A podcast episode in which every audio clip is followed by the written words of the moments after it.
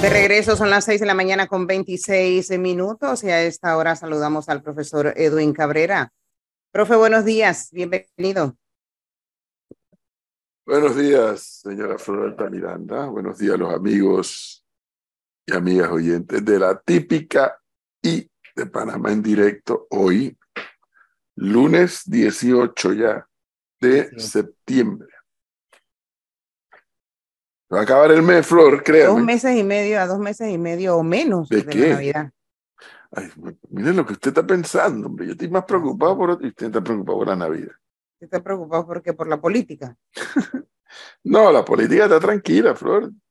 A 18. Está tranquila. ¿Usted, ¿usted se esperaba lo que pasó ayer? No, nadie. Nadie. Nadie. Nadie, Flor. Si yo le dijera los nombres de los PRDs con los que yo hablé, nadie. Nadie se lo esperaba, nadie.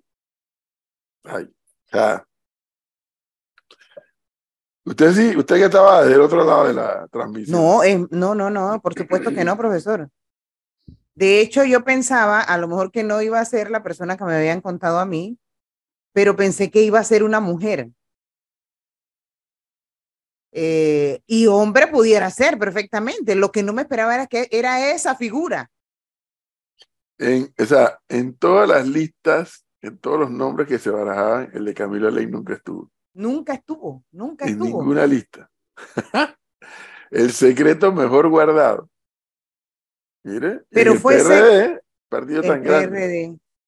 Eso, eso, a- alguien me escribió y me dice, eso sonó como a, a imposición.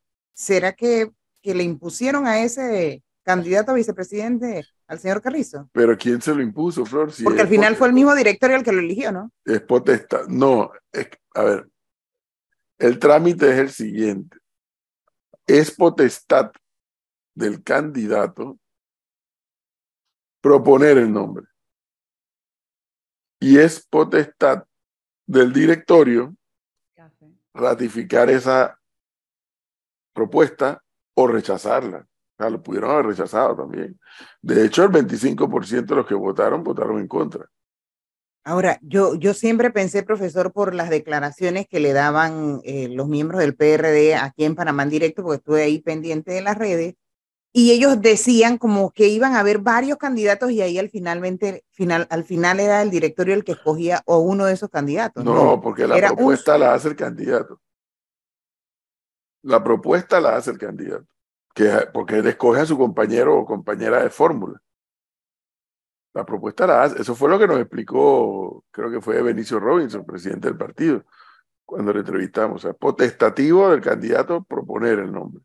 Y el directorio lo ratifica o lo rechaza. Pero es una potestad del candidato la propuesta. Así que no es que habían varios nombres, porque no, el candidato nada más iba a proponer uno. Un político de la vieja guardia en la fórmula de, del vice Carrizo. ¿Eso ayuda o no? Pero ¿por qué vieja guardia si, si Camilo Alain, vamos a ver, en su gestión de ministro, sale a la luz pública en el periodo 2004-2009, ¿no? Que es la de Sí, con el Martín. quinquenio de Martín Torrijos, 2004-2009.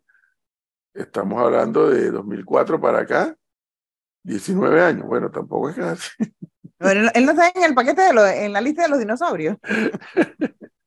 Bueno, él lo dijo en su discurso, ¿no? Que él esperaba que para hoy le iban a sacar di- los dinosaurios con dientes y sin dientes y cuantas cosas. eh. Pero la verdad se ha dicho, el secreto mejor guardado. El secreto mejor guardado de- dentro del PRD. O era el secreto, Obviamente, ¿no? o no decidieron sino hasta el final, profe. No sé. En el momento que entrevistamos a, a Benicio Robinson, él sí nos reconoció que él ya sí sabía quién era. Obvio, porque ese nombre no salió ahí que dentro de la silla. Eh, eh, evidentemente Carrizo tuvo que haber hablado con Robinson y con otros más para decirle el, el nombre va a ser este. Lo que sí me queda claro para los que les gusta hablar del lenguaje corporal, como nuestro compañero y amigo Jorge Luis Sánchez, que sí me queda claro que en el lenguaje corporal o en el lenguaje de la cara de varios dirigentes del PRD, de la alta dirigencia del PRD, no era precisamente de alegría. No era precisamente alegría. Se sorprendieron ellos mismos. No, no, no, no, no, Flor. No es que se sorprendieron, que sí sabían el nombre, pero, que no, no están contentos. Claro, claro. Buenos días, Melissa. Buenos días, profesor. ¿Cómo se encuentra esta? ¿Pero qué le pasó? ¿Por qué me mira así? No ve, busca los lentes. no, es que anda con un saco y con suéter. No, no es saco, es un abrigo. Usted ya me ha dado eso varias veces del mismo abrigo. Ok, está bien. Es un abrigo, es un abrigo, tengo frío. Señor Leonardo, buenos días. Buenos días, profe, buenos días, Flor, buenos días, Melissa de la audiencia de Panamá en directo y la típica de esta hora. Sorprendidos ayer también, ¿eh? Sorpresa y sorprendidos. Todos, hasta los del PRD. Si usted hubiese, hubiese visto, las caras de, de asombro y de algunos disgustos adentro de ese directorio, hubiese quedado asombrada. Yo vi la transmisión y vi la cara de la gente. Y después los videos obviamente los han circulado, pero tan profusamente que el que no vio la transmisión, ahora los vio por redes sociales. Porque, como decía el profe, el nombre de Camilo Alain no sonaba por ningún lado. La primera persona que, que lo trajo a la mesa fue mismo PRD que, que preguntó, ¿y este nombre no le suena? Y nosotros no, no, no, no se había escuchado hasta ese momento. Y luego de eso empezó a estar con más fuerza en redes sociales hasta que apareció en el, en el Hotel Westin de Playa Bonita. Y ahí todos nos dimos cuenta que Camilo Alain era el elegido, ¿no? pero esas dos horas y media, casi tres de espera para ver si el directorio lo aprobaba o no, pusieron en tensión a muchos. Por eso, por eso es que yo creo en la teoría, profesor, de que pudiera ser que le impusieron esta figura al candidato Carrizo. No, no, no. ¿No? Creo que es al revés. En tal caso es al revés nuevamente porque es la potestad del candidato hacer la propuesta. O sea, tú no me puedes, tú no me puedes imponer a mí nada si yo soy el que te voy a proponer. Lo que tú puedes hacer es rechazarlo. Claro, pero le, yo tengo que traer otro nombre. Y lo rechazo y traigo otro nombre hasta que haya un acuerdo.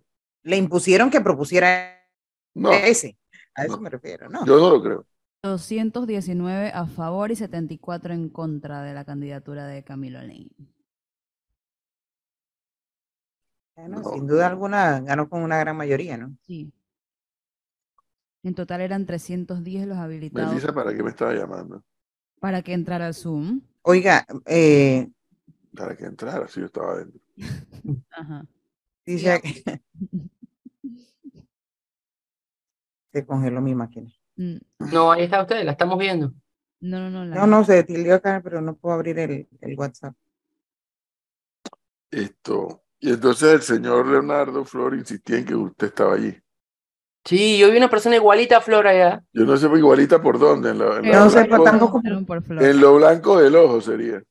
Pero varios preguntaron por Flor ayer. Todo el mundo estaba preguntando por Flor. Menos Balbina no preguntó por ella, le reclamó. Balbina Herrera dijo que usted ya no la llama más, nunca la ha llamado. Ni para el segmento de salsa, de cultura musical. Ah, la voy a llamar. es que yo no, pero yo la estuve llamando en otras oportunidades y me dijo como que no podía. Entonces ya ahí le doy como un tiempo a la gente, ¿no? Para no estar de sofocosa. Eh, la directora de migración vi que estuvo ahí sentada por un buen periodo y hablando sobre la tragedia humana que tenemos en la frontera, en la selva de Darien, profesor. Eh, yo creo que valdría la pena porque no todos los oyentes que, estaban atentos ayer por las redes sociales son los que habitualmente tenemos en las mañanas, ¿no? Bueno, lo que hay que hacer, eh, eh, porque yo vi el par de comentarios que nos mandó Flor cuando estábamos con esa entrevista. Esa entrevista fue muy importante. Sí. Primero porque, bueno, no hablamos nada de la política interna del PRD, la directora es miembro del PRD, etcétera. Y pero sí nos dio mucho tiempo y muchos elementos con este tema, como dice Flor, con esta tragedia que está ocurriendo en la frontera de Panamá y Colombia. Y esas son las entrevistas que yo creo que uno debe sacar y ponerle en la página web para que ocurra lo que dice Flor. Que los que no tuvieron la oportunidad de escuchar eh, puedan ir a la página, eh, así como los que no pudieron ir a, al evento con Diana Uribe sobre historia de la democracia, pueden entrar a la página y lo van a encontrar allí. Debiéramos, Melissa, buscar esa, esa entrevista con Samira Osaini y colgarla en la página, en así como estaba lo de Diana Uribe en una parte. Completa. Que sí, vale la pena escucharla completa y dio muchos elementos, tanto de carácter migratorio como de carácter político, como de carácter de las relaciones internacionales, puntualmente, o de relaciones exteriores entre Panamá y Colombia. Porque fíjense que la pregunta reiterada, digo reiterada porque la ha hecho varias veces Gonzalo acá en el programa de que eh, el, tema migratorio se maneja en Panamá por el Ministerio de Seguridad y en Colombia por el Ministerio de Relaciones Exteriores. Ella dijo, es que ese no es el problema. Es que el problema es que Colombia no quiere entender que tiene que resolver el otro lado de su frontera, que es con Venezuela. Entonces, mientras eso no ocurra, la papa caliente la tenemos acá. Entonces, que cierren la frontera. Ella misma lo dijo, ¿qué, frontera vamos a cerrar? Si es una selva, ¿qué frontera? Y luego viene ahora el otro tema, el otro componente, y ahí vi unas imágenes esta madrugada de la cantidad de basura, Flor, que, que, que genera. No, e, eso es parte del, del, problema que está causando esa migración, pero totalmente loca, profesor, porque es que la cantidad de gente que entra diario por la selva es impresionante. Y obviamente como, ¿dónde van a encontrar un tinaco de basura? ¿Dónde van, ¿Dónde van a encontrar quien recoja la basura si no son ellos mismos? Entonces, ellos mismos van destruyendo el área, contaminando el área, eh, bueno, el agua, con su basura y porque al final, ¿dónde van a hacer esa gente sus necesidades básicas fisiológicas, profesor? En la selva, en cualquier parte. Mira bueno, y es parte de lo que decía el director ayer, ¿no? En torno a que inclusive en los albergues tampoco los hay, algunos migrantes no, no, quieren tampoco quieren colaborar con el tema de la limpieza del aseo, ¿no? Sí, dice que comen, o sea, migración les da la comida y la botan. ¿Qué clase de gente es la que estamos recibiendo por ahí? Este es lo otro problema, pero bueno, el componente humano es más fuerte que cualquier es otra cosa. Es más fuerte que cualquier cosa. Y la persona del video que salía con un tatuaje en, en, la frente el fin de semana en redes sociales señaló que ya fue detenida por migración y está a pronto. Ah, y la, y la persona del dinero, la que estaba cobrando, la joven que dice que supuestamente cobraba, que era como si fuera un puesto migratorio o algo allá, ese video también se... Le preguntaron, eso no lo vi. Ella misma habló del tema. No, no me pida que repita qué fue lo que dijo, porque no me acuerdo, pero ella misma trajo el tema de, ese, de esa imagen y no fue en buenos términos, desde el punto de vista de, no dijo la palabra corrupción, pero que, niveles de corrupción que se hagan lo interno con estas personas. Lo que dijo fue que el personal eh, que hace su trabajo y que colabora, al, al ver esto y sentir que, que, catalogan a todos dentro de una misma bolsa, empezaron a sentir el malestar y, y, y el desgano, ¿no? Eh, pero a su vez dijo que existen voluntarios de migración que antes no cobraba nada, nada y ahora consiguieron poder darle 300 dólares mensuales para que estas personas puedan seguir haciendo esa colaboración y ese trabajo de que Sinaproc, hacen. De Sinaproc, sí. De Sinaproc. Diga, lo que sí que ojalá ya haya más eventos del PRD, porque si no, no hubiéramos podido tener la, la, entrevista con la directora de migración. Y, y, no es que ella no quiera pasar por acá. Yo hablo con ella y ella quiere venir, pero tiene que tener permiso del ministro Pino. Y le escribo al ministro y nunca me ha contestado. Pero yo le escribí esto y me contestó de una vez. ¿Al ministro Pino? Sí. ¿Y por qué no le preguntó? ¿Y por qué no le preguntó? Oiga, déle permiso a la directora de migración que quiere venir a hablar con nosotros en el programa aquí en la mañana, pero que dice que necesita la autorización de él. Estábamos con otro tema, Flor. Ay, no. Melissa está ayer porque estaba bailando. ¿Cuándo yo estaba bailando ayer? Bueno, para que usted vea que los oyentes no le pierden a usted ni paso ni pisada. ¿En qué momento? Dice, buen día. En una toma de TVN de ayer temprano, antes de la transmisión de Panamá en directo, se vio a Melissa bailando. Mire, de lo que me entero. A lo mejor era la, doble tuya, porque dice Leonardo que ayer vio todo el mundo por allá doble. No, no, pero usted no sabe que cuando ella va a esos eventos se transforma, Flor. ¿Por qué? ¿Pero por qué me transformo? Porque parece la reina del carnaval, va saludando a todo el mundo, dialoga con todo el mundo y hasta baila. Pero eso en relaciones públicas, ¿no? Eso es lo que hay que hacer. Yo no sé, yo la toma no la vi. Si están contándoles que la vi, quiero ver ese video. Que lo manden, porque yo no me acuerdo en qué momento bailé. Pero gracias a los amigos de TVN, ahora salí TVN bailando. Pero están, bueno, para que usted vea que le dan seguimiento, me Le dan seguimiento. Le dan seguimiento.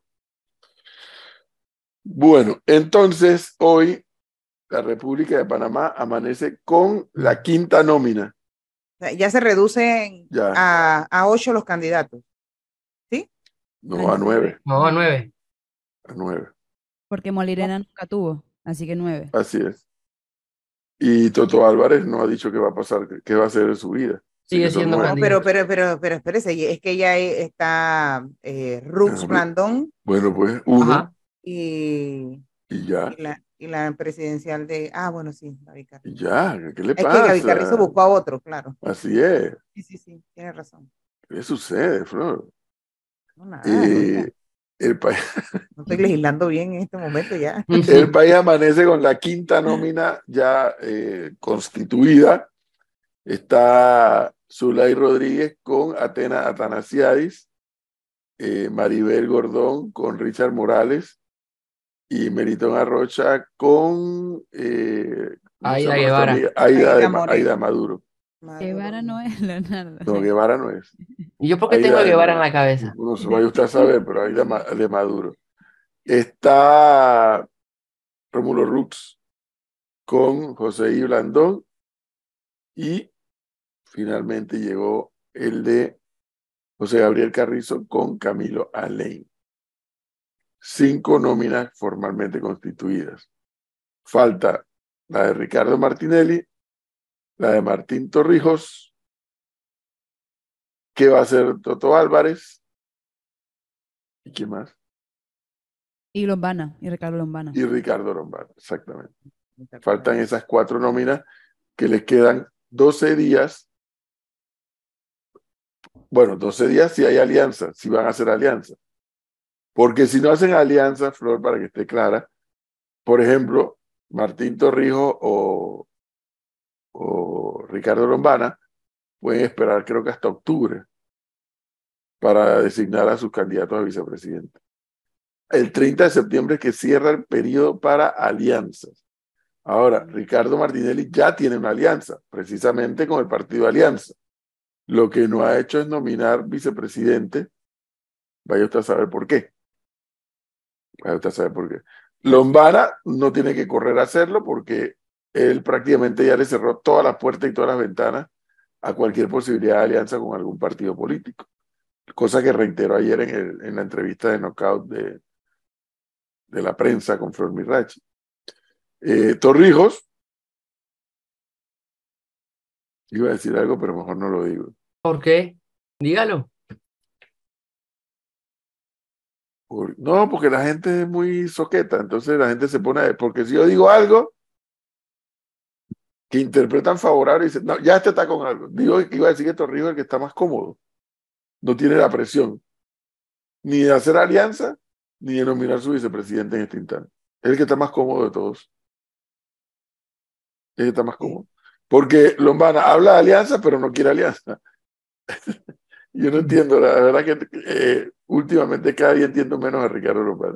Ahora, sí, yo creo que él sí quiere alianza, profesor. El tema es con quién se va a aliar si él ha tachado a Por los eso mismo. partidos de tradicionalistas. y- Por eso mismo. Él habla de que sí quiere alianza. ¿Cuáles son las opciones que tiene para aliarse? Los independientes, y al final los independientes, en el caso de Zulay Rodríguez, también es miembro de un partido. En el caso de Melitón Arroya, igual. Y con la señora, la profesora Gordón, obviamente ahí no habrá alianza alguna. Entonces, ¿con quién? ¿Cuáles son las opciones que le Con el pueblo. Porque solo el pueblo sabe. Ya le queda nada más, vamos, la coalición vamos. Pero Oiga. vamos, no es un partido. No es un partido, pero es Es lo mismo que le queda.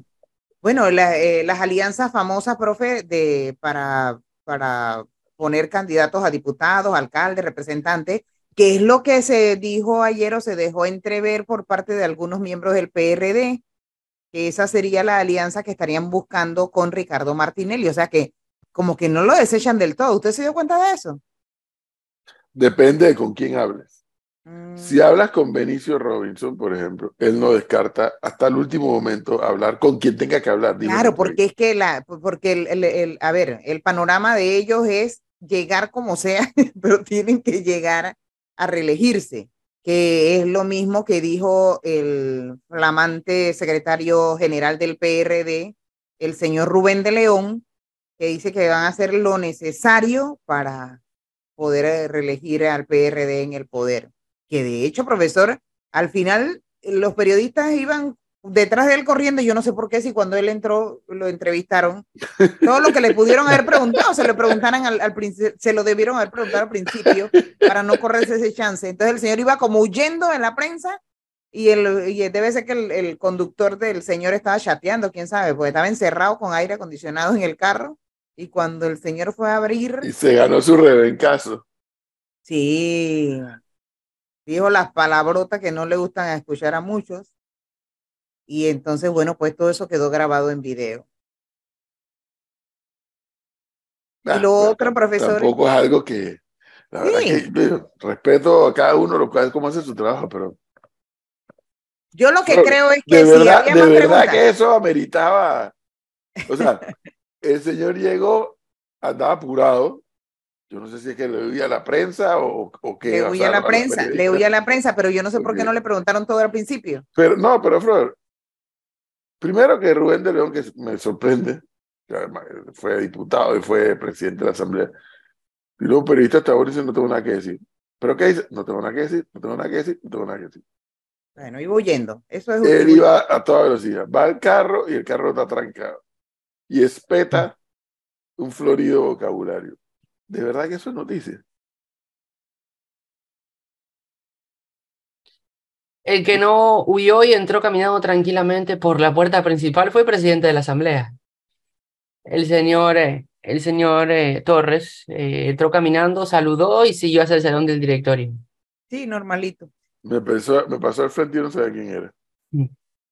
Profe, y lo otro que, que le quería comentar es que de verdad que la gente está activa, porque apenas se conoció el anuncio de, de Camilo Alain, sacaron unas declaraciones que dio el señor Alain en contra de Benicio Robinson.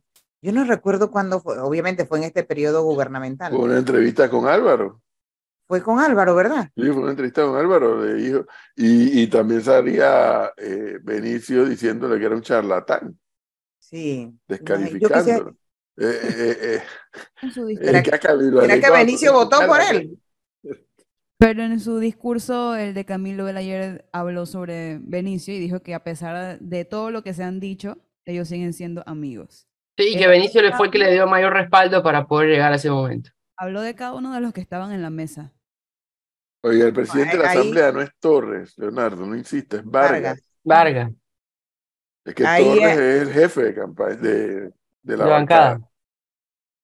Ahí, ahí te das cuenta que, que sí es cierto, van a hacer lo necesario para llegar. Y Bueno, y hacer lo necesario es No, Flor, como es, como es. La, la entrevista con Benicio Robinson eh, también amerita escucharla.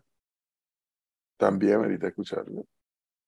Porque suelta elementos allí de- de- para el análisis. Ahora, ¿hasta dónde estira ese, ese elástico? Es lo que no sé.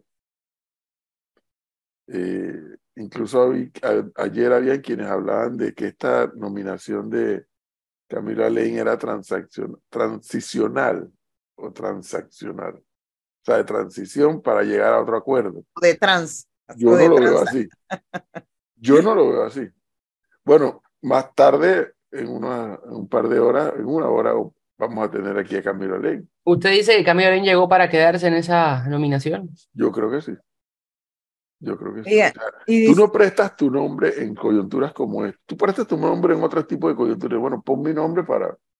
Pero ya en esta coyuntura y el nivel que avanza la campaña, yo dije, no, pon mi nombre y después si quieres me, me quitas. No, eso no es serio. A estas alturas, eso podía ser antes. Pero, Pero, pero, cuando- pero, pero no quiere decir 18, que no pueda ocurrir, profe. Sí puede ocurrir. Bueno, también puede ocurrir que caiga nieve, ¿no?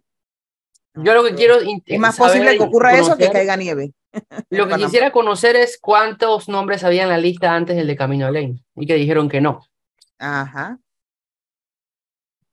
Sí. Oiga, y Alex Lee dice que prometió para Colón trabajar los próximos cinco años.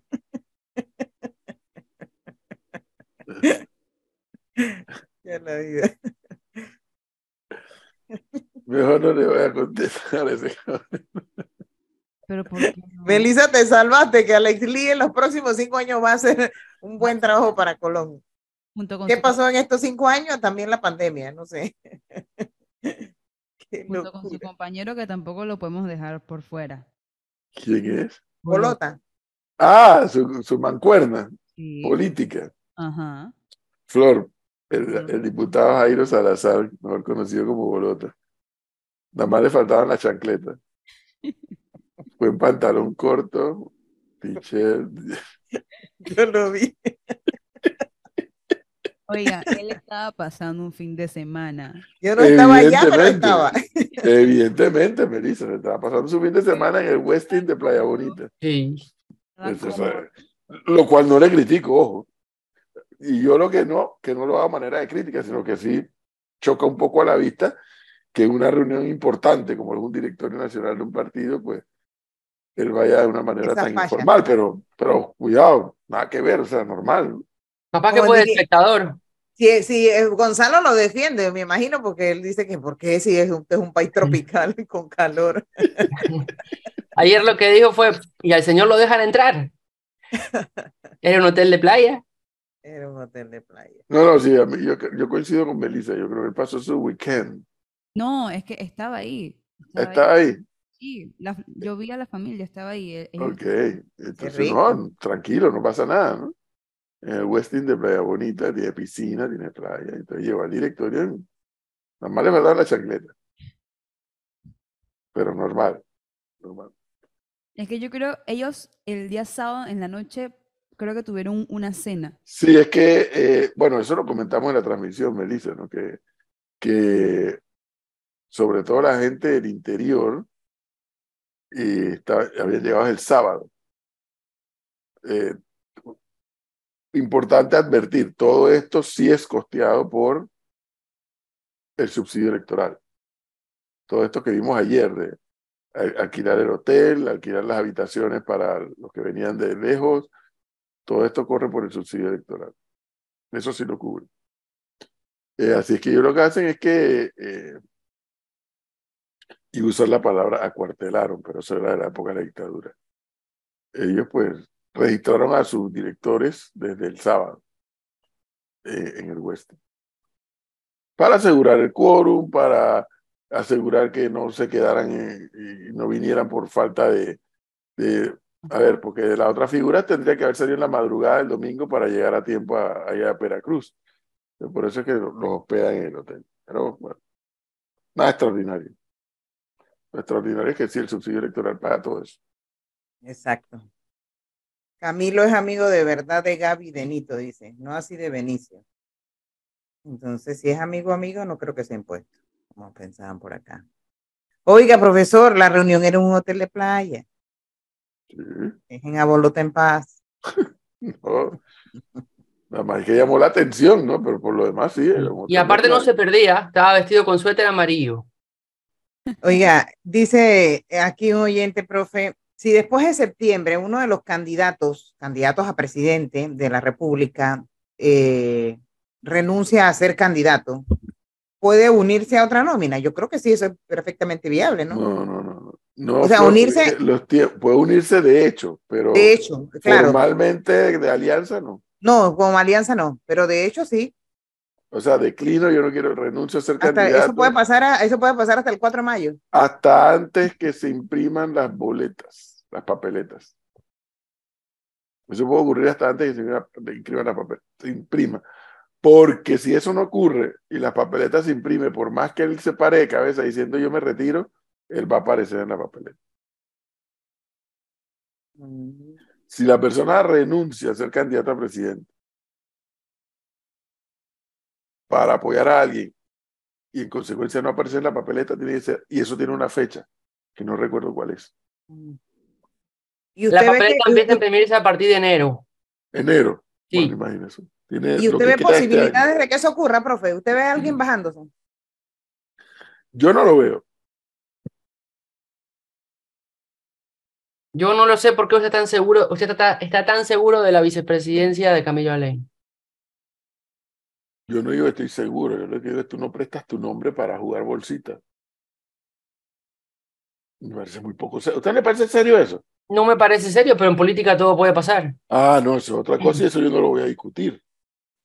Pero tú no prestas tu nombre para jugar bolsita.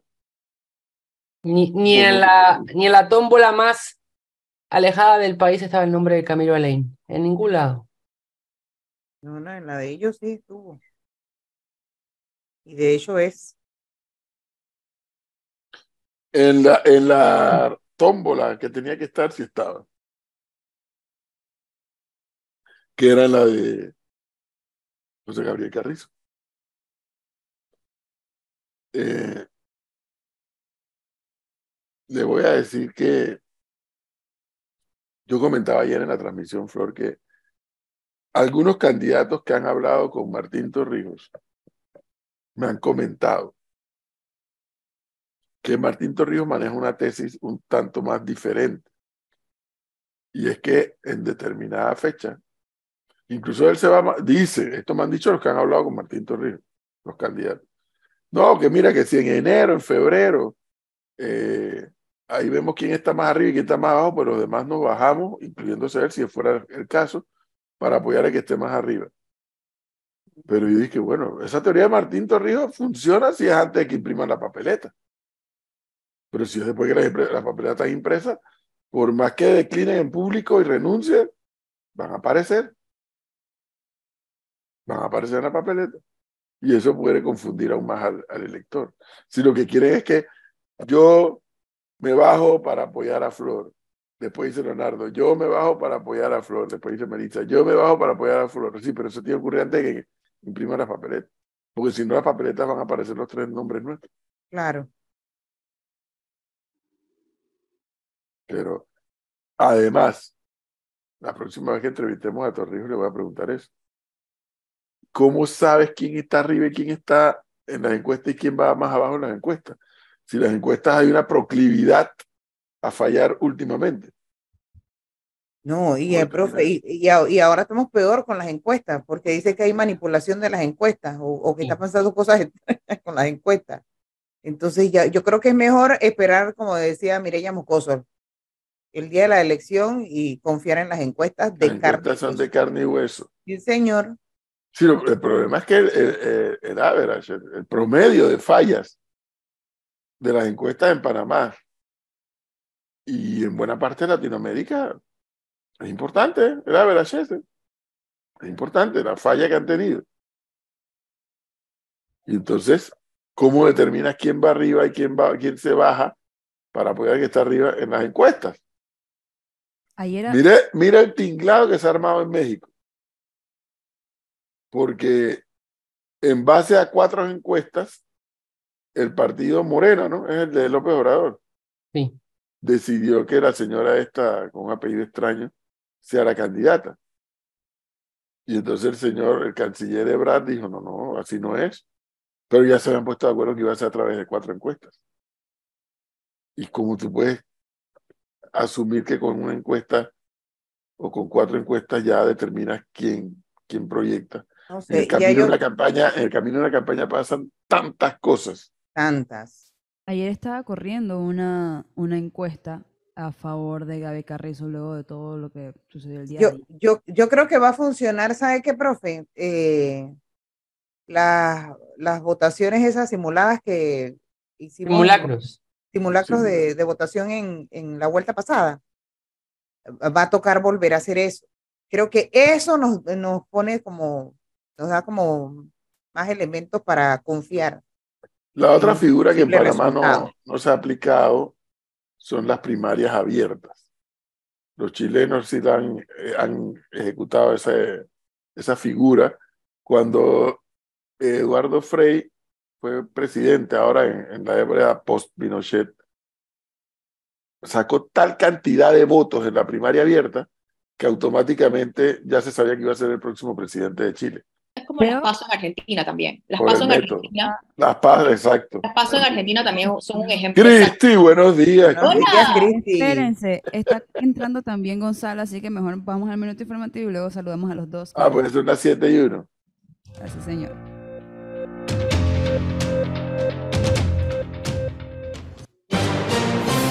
La información al instante en Panamá en directo. Minuto informativo.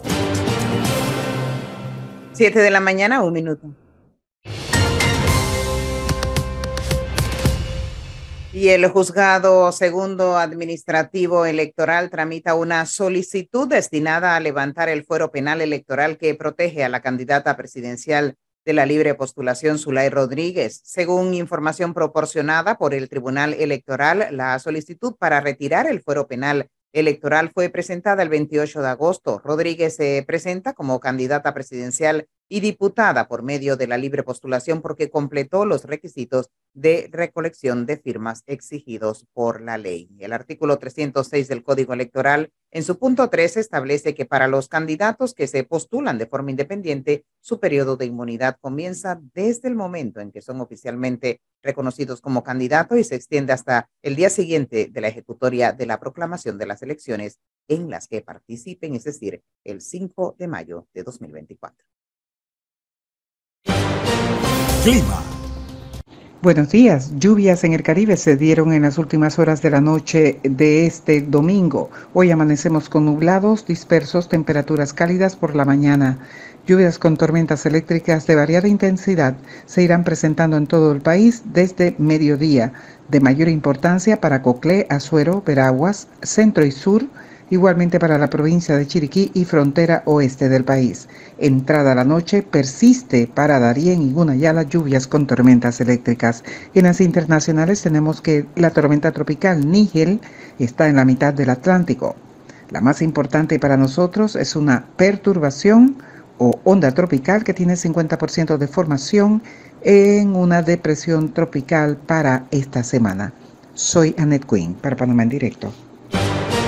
Internacionales. Y tenemos que el presidente de República Dominicana, Luis Abinader, garantizó este domingo que la situación actual en la frontera con Haití está controlada en alusión a la crisis generada por la construcción desde el lado haitiano de un canal de riego en el río Masacre, frontera natural entre ambos países. En un mensaje de nueve minutos dirigido a la nación, el mandatario expuso los motivos que le han llevado a tomar medidas como el cierre total de las fronteras marítimas, terrestres y aéreas con Haití o la suspensión de la emisión de visados a los ciudadanos haitianos. Ya son las siete con cuatro minutos de la mañana.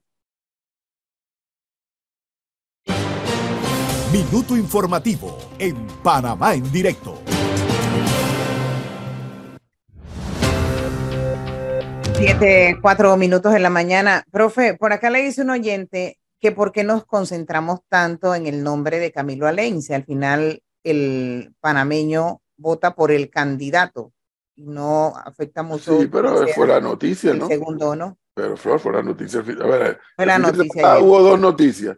La configuración ya formal de la nómina de cambio democrático y el panameñismo, siendo Rómulo Rux el candidato a la presidencia, y de manera informal, porque en el discurso formal no se dijo, de manera informal supimos que José Blandón será candidato a vicepresidente. Eso fue el sábado.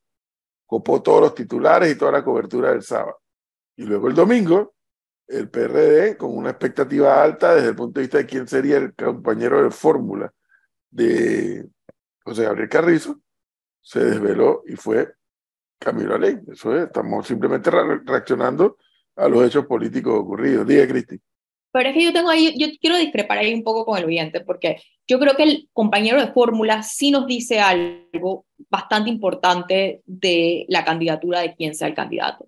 Uno, porque usualmente se usa la figura del vicepresidente como una manera de forjar o no tender eh, puentes en alianzas o incorporar a un grupo, a un movimiento político, en este caso a un proyecto de gobierno. Y además yo también creo que usualmente el vicepresidente no, juega un papel importante en cómo va a estar configurado el posible gobierno de eh, de, de quien sea que gane las elecciones. O sea, sí dice algo a quien uno elige como vicepresidente. Es una noticia importante. Cuando se eligió a, a Carrizo fue una noticia de que eso estaba, estaba una alianza para buscar fuentes dentro del PRD. Cuando se buscó a Isabel Saimalo, era quien había sido además eh, la que había desarrollado el plan social. Eso era para atender fuentes con una serie de organismos, organizaciones políticas no partidistas en el gobierno de Varela, con Varela y Martinelli, eso era claramente para incorporar al panameñismo al gobierno de eh, cambio democrático. O sea, yo creo que es muy importante y nos dice mucho de dónde están las candidaturas y cuáles son las, eh, lo que piensan y lo que están esperando los candidatos, quién es su segundo. O sea, yo creo que es muy importante. En el plano político, Cristi, porque fíjense que eh, por ejemplo, en el caso de Mireya Moscoso, que en esa época eran dos vicepresidentes, no le dieron función a los vicepresidentes en el gabinete, no se la dieron. Eh, ni, y, e igual Pérez Valladares con sus dos vicepresidentes tampoco les dieron funciones en el gabinete. Ya la historia, bueno, ya con Endara, pues sí, sí, sí, eran dos vicepresidentes demasiado fuertes, demasiado beligerantes, los de Endara. Pero ya luego cuando retoma, después de Mireya Moscoso, que llega Martín Torrijos, sí, los dos vicepresidentes sí fueron pues, incorporados al, gabinete. Porque es que resulta que una de las cosas que yo nunca entiendo, en, en segunda constitución, el vicepresidente con costo tiene derecho a voz en el gabinete, pero no tiene derecho a voto. Y fue un funcionario, es un funcionario electo. Pero los ministros tienen derecho a voz y voto. Es decir, los ministros valen más en el gabinete, en la reunión de gabinete, valen más políticamente que el vicepresidente, que nada más tiene derecho a voz y no a voto. Entonces, para que tengan voto, en algunos casos, como Martín Torrijos, como eh, Martinelli, como Varela, como Cortizo, les dan un ministerio, porque entonces eso les da derecho a voz y voto en el gabinete. Pero en base a esos ejemplos que dio Cristi ahorita, que sí son reales porque pasaron, ¿Cuál sería entonces el, en el, el caso de, de, poner a Camilo Alain como vicepresidente de Carrizo? ¿Cuál sería el propósito de, de qué? ¿De atraer a, gente? De, de, lograr qué? Yo, lo, yo mi, mi, interpretación, porque no era lo que yo estaba esperando, para nada. Nadie. No, porque primero había dicho, había dicho que iba a ser una mujer, pero lo que a mí la lectura que yo interpreto de manera política es que esa es una designación que está completamente destinada a la candidatura de eh, Martín Torrijos. Ese fue un movimiento para, sí, yo creo que fue un movimiento para, unir el, eh, para unir el PRD y es, un, es una, fue como una señal a esa vieja guardia institucional, entre comillas, del PRD, que es lo que más los más probables de que se vayan por una candidatura de Torrijos. Para mí la interpretación fue una interpretación dirigida a la unidad de la vieja guardia con la nueva eh, guardia para tratar de contrarrestar la candidatura de Martín Torres. me suena, a mí me suena. Esa es mi lectura. Pero, pero a ver, es que a Floria Cristi entonces le suena que Camilo Alén es el dirigentazo del PRD que va a evitar eh, una corrida de miembros del PRD, si fuera el caso, a votar por Martín Torrijos. No, no, no, no. Yo no digo que es el, el no digo que es el gran dirigente, pero sí definitivamente es una señal, y la política a veces es muchas señales, es una señal a ese, a ese viejo grupo del, del viejo PRD. Yo creo que es una manera de tratar de unificar al PRD, de tratar de incorporar, como lo que acabo de decir, que a veces el vicepresidente lo que eh, el trabajo es de incorporar un movimiento político a un proyecto de gobierno. Yo creo que una, una figura como, como Camilo L. lo que hace es tratar de incorporar a este, esta vieja guardia al proyecto de gobierno de Carrizo, que hasta el momento no se sienten identificados con Carrizo, y en esto tratar de evitar pues que se vayan a apoyar a Martín Torrijos. Lo que pasa, Cristi, es que ese evitar es difícil de evitar porque todo va, a, todo va a depender, más que si nominan a fulano, a Mengano, a Perencejo.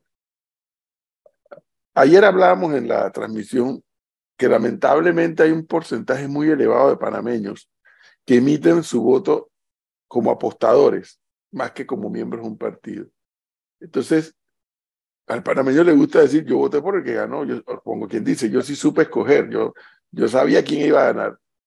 Entonces, e- esa migración de posibles votos PRD hacia donde Martín, que esa migración ocurra o no va a depender, entre otros factores, entre otros, no el único, de simplemente las probabilidades de José Gabriel Carrizo de ganar o de las probabilidades de Martín Torrijos de ganar. Ahí es donde va a estar. Por supuesto, pero yo creo que para este momento, para el contexto político, porque eso se va a dar más adelante, pero para el momento actual en el que estamos, para el contexto político en el que estamos, yo creo que eso es lo que trató de reflejar, una unidad, tratar de unir al partido, eh, tratar de unir el partido, tratar de incorporar esta corriente del PRD al, al, a la campaña electoral de este momento. Ya más adelante veremos cómo, cómo efectivamente va a pasar lo que dice el PRO. Pero en tal caso, entonces tendría que haberse buscado una figura más, por ejemplo, por ejemplo, voy a asumir que ese, ese análisis es válido. Eh, yo me hubiera buscado una figura, por ejemplo, más afín a Pérez Valladares. Pero Pérez Valladares ya lo está, ya lo está apoyando. A, afín, afín a Pérez Valladares. No, para mandar mensajes. Por eso que el nombre de la hija de Pérez Valladares estuvo sonando, me imagino yo que por eso estuvo sonando con tanta insistencia. Una de las hijas, porque tiene dos hijas. Una de las hijas estaba sonando con mucha insistencia y es que, bueno, será que está mandando un mensaje de que ese sector del PRD está, bueno, no sé, pero bueno, al final fue Camilo Alén. Ni en las quinielas de Gonzalo Lázaro estaba. Señor Gonzalo, buenos días. Buenos días, profesor. Buenos días. Usted, Amelisa, pidió excusas.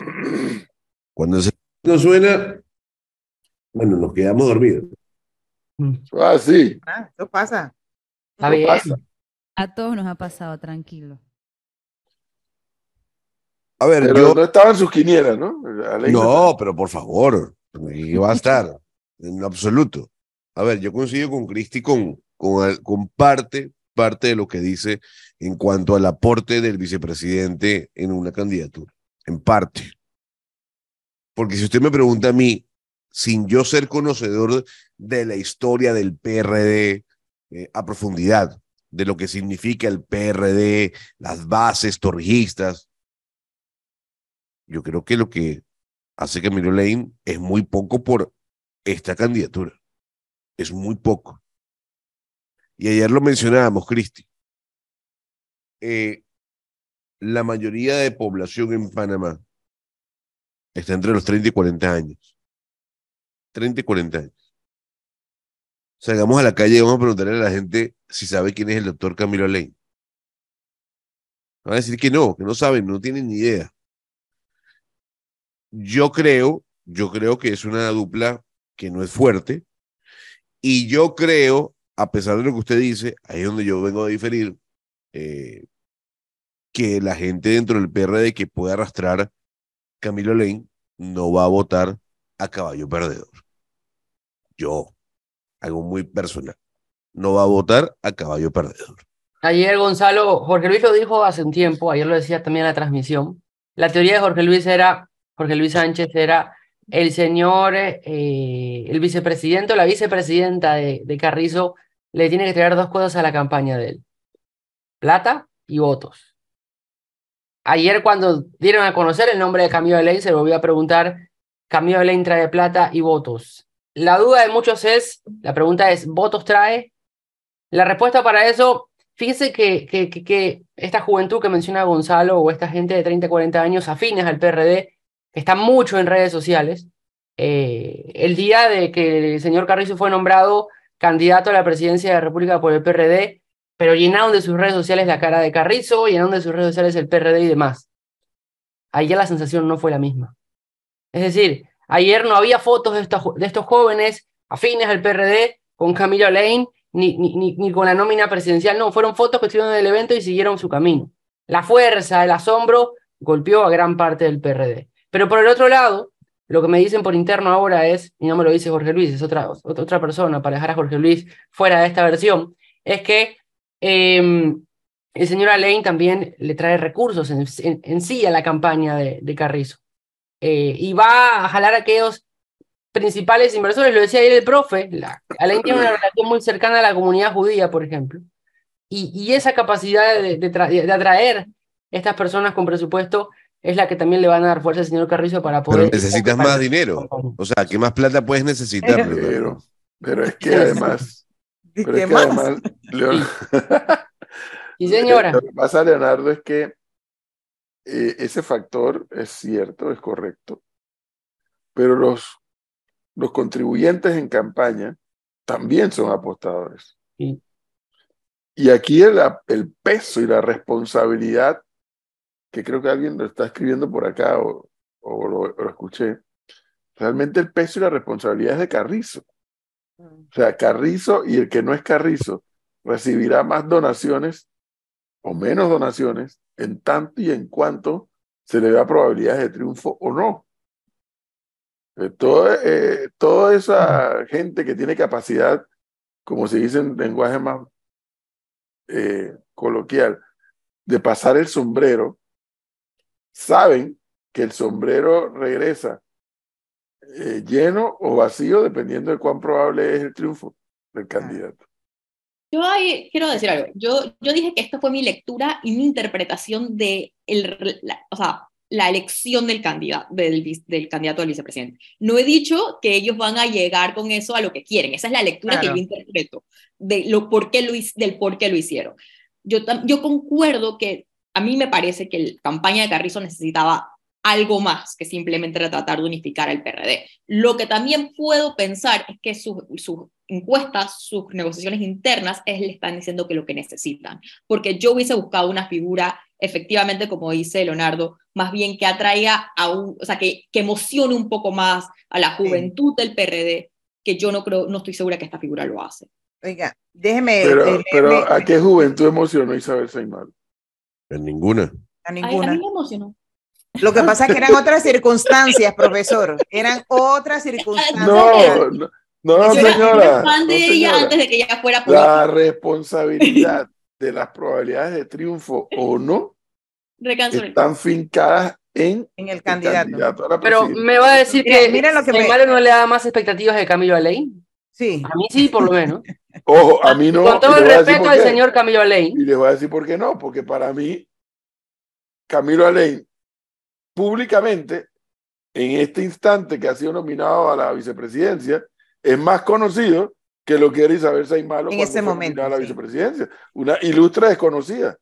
Yo tengo que decir que por lo menos a mí, si vamos a ver como de eso de, de señales, a mí la designación de Isabel Saimalo, que yo tengo que decir que yo era un poco, yo la conocía de antes, a su trabajo de antes, por lo menos me daba un buen indicio de que lo que iban a tratar de hacer en ese gobierno era poner no solamente opciones políticas, aunque ella le había trabajado a él el, tra- el plan de gobierno hace mucho tiempo, pero era una persona que yo consideraba, y que lo sigo considerando, capaz y competente de poder Pero no ser está en discusión. Eso una- pero, eso para, pero esa fue mi lectura cuando él la nominó. Y eso pero desde el punto de vista de reconocimiento público, esto a mí me da una buena Sí. señal. Es otra cosa. Déjenme lo algunos mensajes. Eh, sí, Gonzalo. La oportunidad, pero es lo mismo que mencionamos, Cristi. ¿Cuántos votos le representaba Isabel de Saimalo a Juan Carlos Varela? Sí. Sí, pero por lo menos a mí me da una buena señal como, como votante tener una persona como ella en la nómina. Daba un poco esa figura de no son los mismos políticos de siempre, era una, una capacidad de ser competente, para menos por lo y mismo. le para voy a decir algo, y nuevamente, porque Isabel Saimar es una mujer brillante. Y demostró con muy buenos quilates su gestión como canciller y lo sigue demostrando eh, luego de haber sido canciller. Pero cuidado que la ejecutoria pública y profesional de Camilo Alain le antecede. Cuidado. O sea, eh, eh, eh, eh, en el momento que ha sido nominado Camilo Alain versus en el momento que fue nominado, nominada Isabel Saimar, o sea, eh, el recorrido como médico de Camilo Alain no es, no Es de ayer. Él, él tiene, él tenía más experiencia en el gobierno. Sí. No, no, él pasó por el gobierno de Martín Torrijos como ministro de Salud. Pero no, no, no, pero me estoy refiriendo a su gestión profesional, Cristi, en cuanto a proyección de reconocimiento. O sea, yo, yo explicaba ayer en la transmisión, o sea, eh, Panamá es un país que funciona mucho en moda y Camilo Alain en un tiempo fue el ginecólogo de moda. Fue el ginecólogo pero de moda de las mujeres panameñas. Esa moda ya las que pasó. tenían Un problemas y las que no tenían problemas. Las que tenían problemas y las que no tenían problemas. Era, era ginecólogo de moda en Panamá. Y entonces estaba el tema de la fertilización in vitro, que él es el, el pionero. el en pionero Panamá. en Panamá. Eh, así que no, o sea, desde el punto de vista del reconocimiento público, eh, pero lejos, lejos, Camilo Alain, al momento de ser nominado vicepresidente, muchísimo más conocido que Isabel Saimaro en el momento que fue eh, nominada. Bueno. Ahora, electoralmente, ahí viene el otro debate. ¿Qué dicen los oyentes? Los oyentes, rapidito, dice uno que la apuesta del PRD es sin duda, profesor, ganar solo con los votos del PRD, sabiendo que el resto del país no los apoya. Apuestan a que haya muchos candidatos y poder ganar con un 25 a 30% de los votos. Dice otro oyente, lo único que tenía la Sein malo, pero de ahí para adelante, de brillante, como lo tienen ustedes en este debate, de que alábate pato que mañana te mato. No, Eh, no, para mí Isabel, Isabel Saimaro es una mujer brillante, lo es. La, dice, dice un oyente, profe, y no sé qué irá usted a opinar sobre este comentario. Lo que trae Camilo Alain es la posibilidad de poder bajarlo más fácilmente ante una posible alianza con RM. Bueno, es eso fue lo que-. Lo que decíamos ayer de la posibilidad de que sea un candidato transaccional. Para Por eso, los que puedan, no sé si, no sé, Melissa, si eso estará, los que puedan entrar a escuchar la entrevista con Benicio Robinson, te darán cuenta de eso. Sí, eso está en Sí. nuestro canal de YouTube y en unos minutos la van a poder, ambas entrevistas, la de Samira Gozaine y Benicio Robinson en la página web de Panamá Creo que las dos cosas pueden coexistir, en verdad. Yo creo que él lo que sí les da, usando, uniendo los dos comentarios de los oyentes. Uno, que es que el PRD esté apostando a ganar con los votos del PRD con muchos candidatos, que yo lo he repetido aquí un par de veces, es una estrategia que creo que es válida y creo que Sí. es lo- a lo que va Camilo Belén. Pero también él les da la opción, que dice el otro oyente, que se puede bajar más fácilmente en, eh, en luces de una opción con RM. El Creo que las dos teorías pueden coexistir. El problema con la primera, Cristi, que para el PRD ganar solo con los votos del PRD, tendrían que sacar de la ecuación a Martinelli. Claro. Porque si Martinelli está presente, el, el PRD solo con sus votos no gana. Sí. Si Martinelli no está presente y hay esta dispersión de votos, que Lombana, que Rux, que, que Melitón, que Gordón, que Martín Torrijos, el PRD pudiera salir a pescar con su cuota electoral si hay unidad de criterio dentro del PRD, cosa que no la veo. Hasta ahora no la veo. Mire, O sea, con, la primer, con el primer escenario que marcaste, para que eso ocurra, eh, Martinelli tendría que estar fuera del escenario. En el segundo, bueno, ya es otra historia, que llegaran a un acuerdo con Martinelli. ¿Quién declina en favor de quién? sí, aquí me ¿Quién dicen algo que va más como de acuerdo con lo que planteaba Cristi. Dice, están sumando a una figura que fue ministro del gabinete de Martín y amigo personal de Martín. Con eso, ellos apuntan a tratar de decirle a los seguidores de Torrijos que ni sus amigos lo están apoyando. ¿Quién le dice a usted, quién le dice a usted que el señor Camilo Ley no tuvo acercamientos con Martín Torrijos antes de este anuncio? Eso no lo sabemos. Ahora le preguntamos. Sí, ahora se le pregunto, a ver qué es lo que es. Pero sí es cierto, él era parte del equipo de, de gabinete de Martín Torrijos y con quien entiendo mantenían una buena relación, o mantienen, no sé si todavía. Cuando él, cuando él estuvo de ministro, porque él no tuvo todo el periodo, tuvo la No, doctora no. Turner al final, creo, y él fueron los tres primeros años. Sí. Pero creo que en el, en el camino, o, o ya casi finalizando su gestión como ministro, es cuando se da el escándalo del, del envenenamiento masivo con dietilenglicol. Sí fue así, ¿no? Sí. Ahora, cuando nosotros Pero se lo están endilgando a Camila Ley, ¿no? Cuando en realidad ese, esa papa caliente, en mi opinión, que quien pagó los platos rotos fue... Fue la doctora Turner, porque No, fue quien, ninguna ¿quién? torne. Quien pagó los platos rotos fue el señor Luciani. claro, Que me, pare- que me pareció perverso. porque era el director que de la Caja de Seguros Sociales en ese momento. Pero al que había que preguntarle qué hora es, era el doctor Jované. Ahora, más allá de, qué- qué hora es, era, era el doctor Jované. Pero al final el único que pagó los platos rotos fue Luciani. Claro, eh, eh. E- Ese fue un tema, profesor, y una, un tema tan delicado porque le afectaron la salud de por vida a mucha gente. Muchos de esos ya han muerto, otros tienen una condición de salud terrible, eh, como una chica que nosotros entrevistamos y que, bueno, su condición de salud es muy mala, que ni siquiera está en Panamá porque aquí no la podían atender.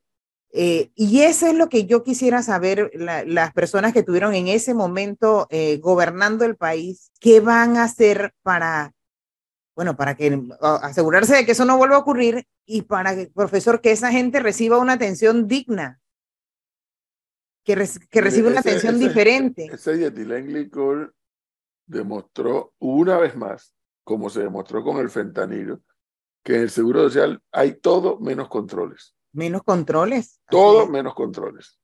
Eso, dietilenglicol y fentanilo, las dos, para no hablar de otras, que en el Seguro Social hay todo menos controles.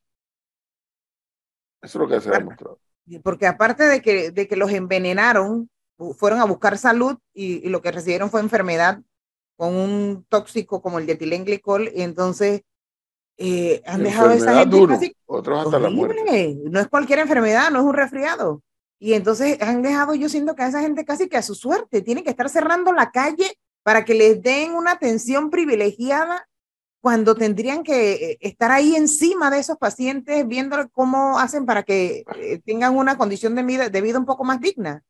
Una infamia del Estado panameño. Total infamia. Eso, eso, eso de este caso en particular, yo creo que resalta algo que no es particularmente de un gobierno, porque sí fue responsable un gobierno, pero la incapacidad de ejecutar una política de Estado ha pasado por todos los gobiernos. Y ese es un caso de estudio de la incapacidad de ejecutar políticas de ejecución del Estado panameño. Ese es un caso de estudio.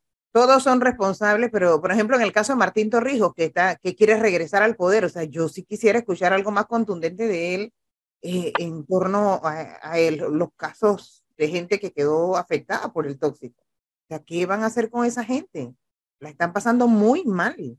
Yo quiero hablar del carómetro, del carómetro que vimos ayer. Yo no sé si usted vio, Leonardo, el video en el que le pregunta nuestro compañero Jorge Mariscal, si no me equivoco, a Vinicio Robinson su opinión sobre la escogencia de Camilo Lane. ¿Usted vio la emoción con la que hablaba el señor Benicio Robinson, ¿no? Bueno, eh, sí, hay que, hay que respetar. Poca emoción, ¿no? Acuérdate que ellos se dijeron de todo. Esa emoción se vio al momento de dar los discursos, ¿no? Al momento que Aleina hablaba, toda la mesa principal, había varios que miraban hacia un costado o hacia abajo. Eh, inclusive, bueno, obviamente la cara de Cristiano Adames, que desde que inició a hablar el señor Alain estaba como, como oído del lugar, hasta que el señor ahí lo menciona y hace un cambio, pero radical en su cara, para una cara de sonrisa hacia el doctor Alain, pero después, el único que sonreía todo el tiempo fue el señor Rubén de León Sánchez. Claro, si no le ha pasado nada en todo este tiempo.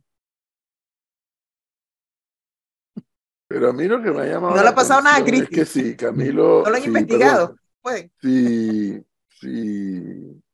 Benicio Robinson no estaba de acuerdo con, con el nombre, Qué raro que no ejerciera su, su, poder, su poder, como dice Pero cambiar la decisión. me llama la atención que el, el, total agradecimiento de Aleina Robinson en medio de su discurso, que dijo que Robinson supuestamente fue el que más apoyó su nombre para que sea candidato.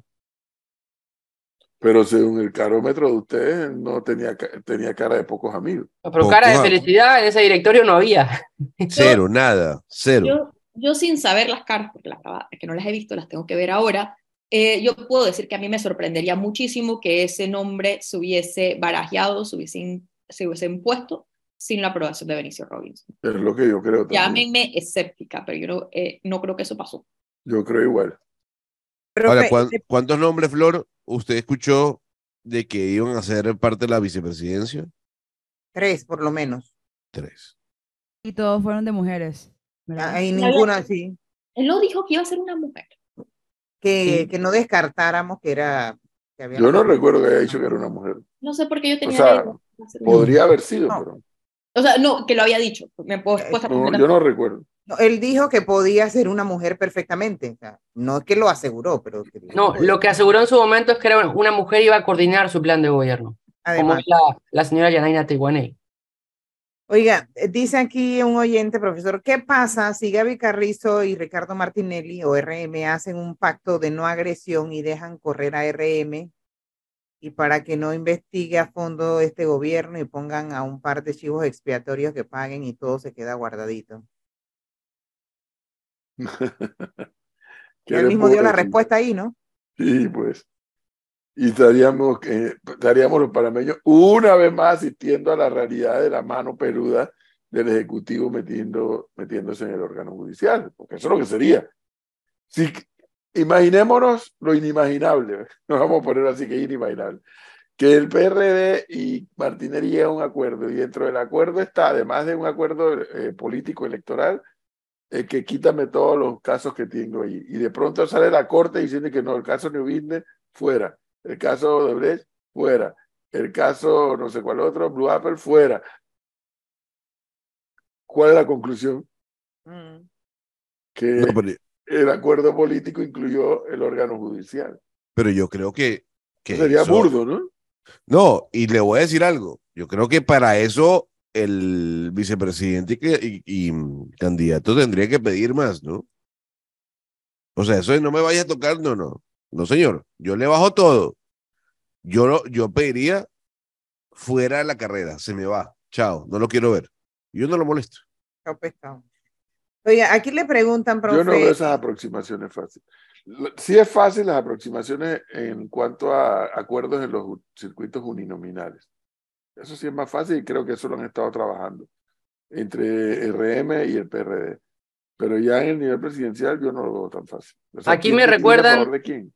Aquí me recuerdan, fíjese, que en el año, para las elecciones del año 2009, el 12 de enero del 2009, el señor Ricardo Martinelli nominó al señor Leopoldo Benedetti como su candidato a vicepresidente. Eh, 20 días más tarde, el 27 de enero de ese año, Cambiaron. se da la alianza del señor Martinelli con el señor Varela. que, en ese momento también se dijo que él era una figura que iba a ser fácil, yo me, o sea, por lo menos lo que me acuerdo. De, de quitar, de quitar. Si lograban gestionar la alianza. Es que de hecho yo creo que hasta lo conversaron previamente. Yo siempre he sospechado que, o sea, que cuando nominan a Benedetti, y claro, la- las exigencias del código de aquel momento no eran como las de ahora. Eh, creo que eso lo va a hablar que vamos a, voy a proponer tu nombre, pero si hay acuerdo, hacemos. Y Leopoldo Benedetti, que es una excelente persona, dijo, "Ey, no hay problema, si es en aras de la alianza, que se haga. Dice que hay posibilidades de que la alianza al final quede Gaby Marta. Bueno, eh, A mí- de hecho, a mí ayer me escribieron por la Al señor Leonardo y al señor Jorge Luis le escribieron un misil por andar con esa vaina. Burlándose No. de ese nombre me escribieron ayer. Pero, profe, todas las posibilidades caben. Por ejemplo, el- Pero al señor Leonardo y al señor Jorge Luis le escribieron su misil porque estaba abanicando esa idea. Ah, bueno, no es que es uno la abanique, sino que también, como se ven las cosas, por ejemplo, el expresidente Martinelli ha tratado de darle mucha publicidad a través de sus redes sociales, que él tiene muchos seguidores a su esposa, la señora Sí, Marta Linares. y las preguntas Entonces- con Marta. Sí, sí, sí, sí. Y entonces eso a mí me parece que debe tener algún propósito, ¿no? No diga, porque conozcan a Marta. Sí, ella fue primera. Conoce, él lo hace, ¿no? Conoce a Sí. Marta, las preguntas con Marta y le hacen preguntas Sí. desde cómo es su color favorito hasta cómo Por le gusta el supuesto, café. eso sin duda tiene un, un propósito a Es una estrategia, porque es un, además es un video muy bien producido. Muy bien. bien eso- producido. eso- bueno, como todas las cosas de Martinelli, los videos de Martinelli, los, los clips y todo lo que hacen son muy bien elaborados.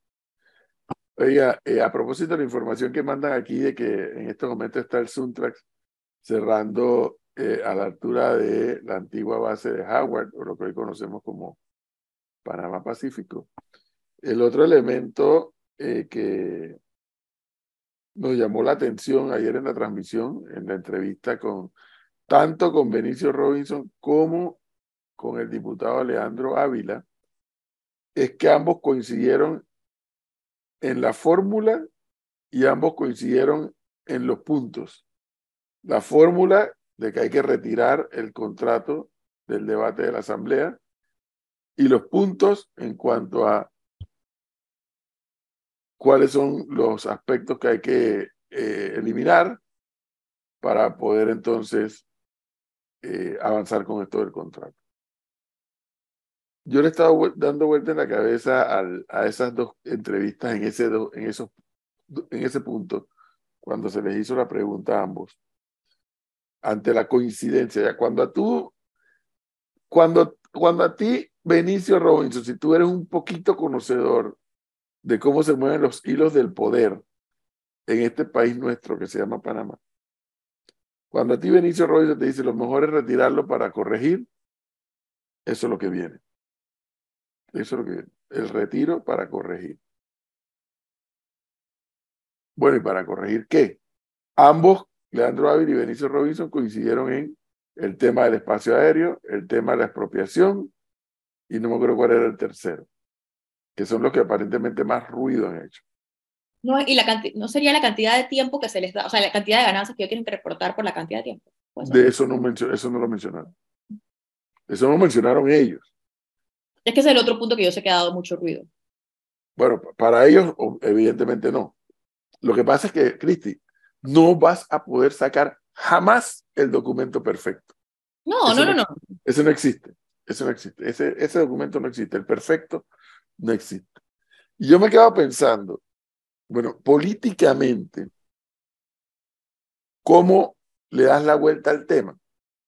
Porque hay un grupo de la sociedad panameña que aunque tú lo retires y pretendas corregir tres o cuatro aspectos, decir, elimina esto, elimina aquello, elimina esto. Ellos no quieren nada. Hay quienes dicen que es cierre total o nada. O nada. ¿Cómo haces? ¿Cómo administras el tema? Uno, como, como gobierno y dos, como candidato, llámate opositor o lo que fuera a la, a la presidencia.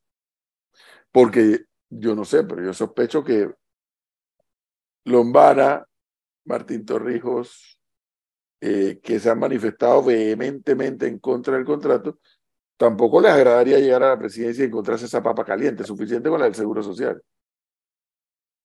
O sea, si, si tú puedes resolver eso, resuélvelo ahora antes de que yo llegue.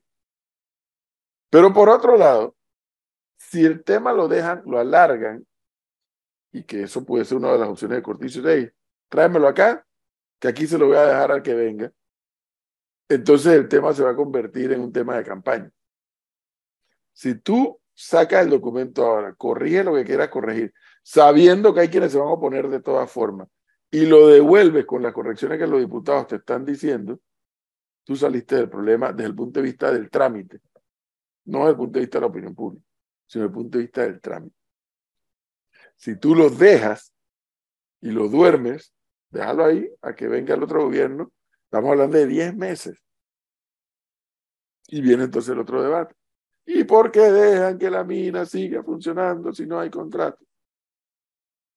fíjense todas las complicaciones de esta historia. Sin embargo, pues reitero, ambos diputados coincidieron en tiempos diferentes de las entrevistas que lo mejor era el retiro del documento para tranquilizar y corregir.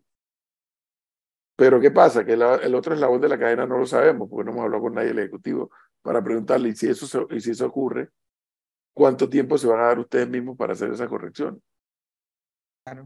No, pero eso, eso tiene un componente, ¿no? Este contrato nuevo es un contrato que fue un proceso, que vino de un proceso de una negociación con la empresa. Yo calculo que los cambios tienen que ser negociados y pactados con la empresa, que ese es otro proceso, ¿no? ¿Y, y cuándo se tardó negociar el gobierno con la empresa? Un año. Bueno, o sea, ese tema, ese tema y lo que pasa, es una queja del sector privado que yo he escuchado en muchas reiteradas ocasiones por distintos temas, es que cuando tú dejas que las negociaciones, los cobros o, lo, o el proyecto que tú dejaste pendiente llega al año electoral y después cruce de gobierno a gobierno, prácticamente tienes que empezar de cero con el gobierno ante, con el gobierno nuevo que entra. Entonces, el problema no es solamente si ellos van a lograr las modificaciones, sino es que si ellos van a poder negociar con la empresa esas modificaciones para pasarlo por la asamblea en el tiempo que, Lo que pasa es que para, yo sospecho, esto es una sospecha, yo sospecho que lo que la empresa no va a volver a negociar son los componentes económicos. Si es que quita el espacio aéreo y quita la expropiación, la empresa te va a decir, y por mí quítalo, no hay problema. Cuando lleguen los momentos yo tendré que avisarte de lo que está pasando para ver cómo corregimos eso. Pero si, es, si, es, la palabra es permanente y la palabra de expropiación, quítala. Pero yo dudo, dificulto mucho que el componente económico vaya a volver a ser objeto de, de negociación. Porque ahí así como el Estado hizo sus números, la empresa también hizo sus números, para saber hasta dónde podía ceder o no ceder. Volver a esa etapa es, sí, como tú dijiste, punto cero. ¿Cuánto tiempo más va a Y tardar? volver a punto cero, la mina la vas a parar. Claro. El proceso lo vas a parar, lo vas a cerrar. Mientras Ahora, ¿cuánto- llegas a punto cero para volver a, a negociar. ¿Cuánto tiempo más tardaría en que el gobierno tome una decisión si retira el documento de la asamblea o a ver qué hacen? Porque el tiempo sigue corriendo y las amenazas de cierre por todas partes, las pérdidas que se están teniendo producto de los cierres de calle, eh, eso no ayuda a nadie. Por eso le digo, Flor. O sea, eh, tendría que. Podría ser, mire, yo recuerdo cuando lo del CEN, acuérdense que estaba ahí cuando lo del CEN. La comisión, precisamente, creo que era la comisión de comercio que presidía Cortizo, devolvió el documento, pero aquí fue por decisión de la Asamblea, con una serie de recomendaciones. ¿Y qué hizo el Ejecutivo de Mireya Moscoso? Acogió todas las recomendaciones y las incorporó al contrato. Y lo mandó de regreso y fue aprobado por unanimidad. Por eso que lo otro, la otra parte de la historia la, nunca la terminé de entender. Fue aprobado por unanimidad. Pero el trámite surtió el Ejecutivo acogió la- las sugerencias de la Comisión de Comercio, las incorporó y le devolvió el contrato y el contrato fue aprobado. Obviamente, este otro contrato pues tiene a otros sectores crispados, ¿no? Sí. Por el tema del medio ambiente, la conservación, etcétera. Pero eh, eh, aquí el que tiene que hacer el mejor cálculo es el ejecutivo ahora, Claro. porque yo sí sospecho, luego de haber escuchado a Benicio Robinson, que eso es lo que va a ocurrir. Dice que mientras tanto, en San Francisco y Coco del Mar, los señores de Suntrax mantienen la calle cerrada. Ya en 15 minutos terminan, porque ellos a las, a las 8 en punto entran a su obra. Pero la semana pasada Saúl le dijo a usted que a las 7. Mm. Ahí están cerrando ahorita, dice. También está cerrado en la Bueno. Ricardo Alfaro. Sí, son varios puntos los que habitualmente cierran. Me imagino que la gente que viene del oeste también está pasando dificultades porque siempre cierran a la altura de, del centenario. Benicio sigo- Robinson Yo sigo con mi que- teoría. Benicio Robinson dijo que esta semana la comisión va a la mina. Sí.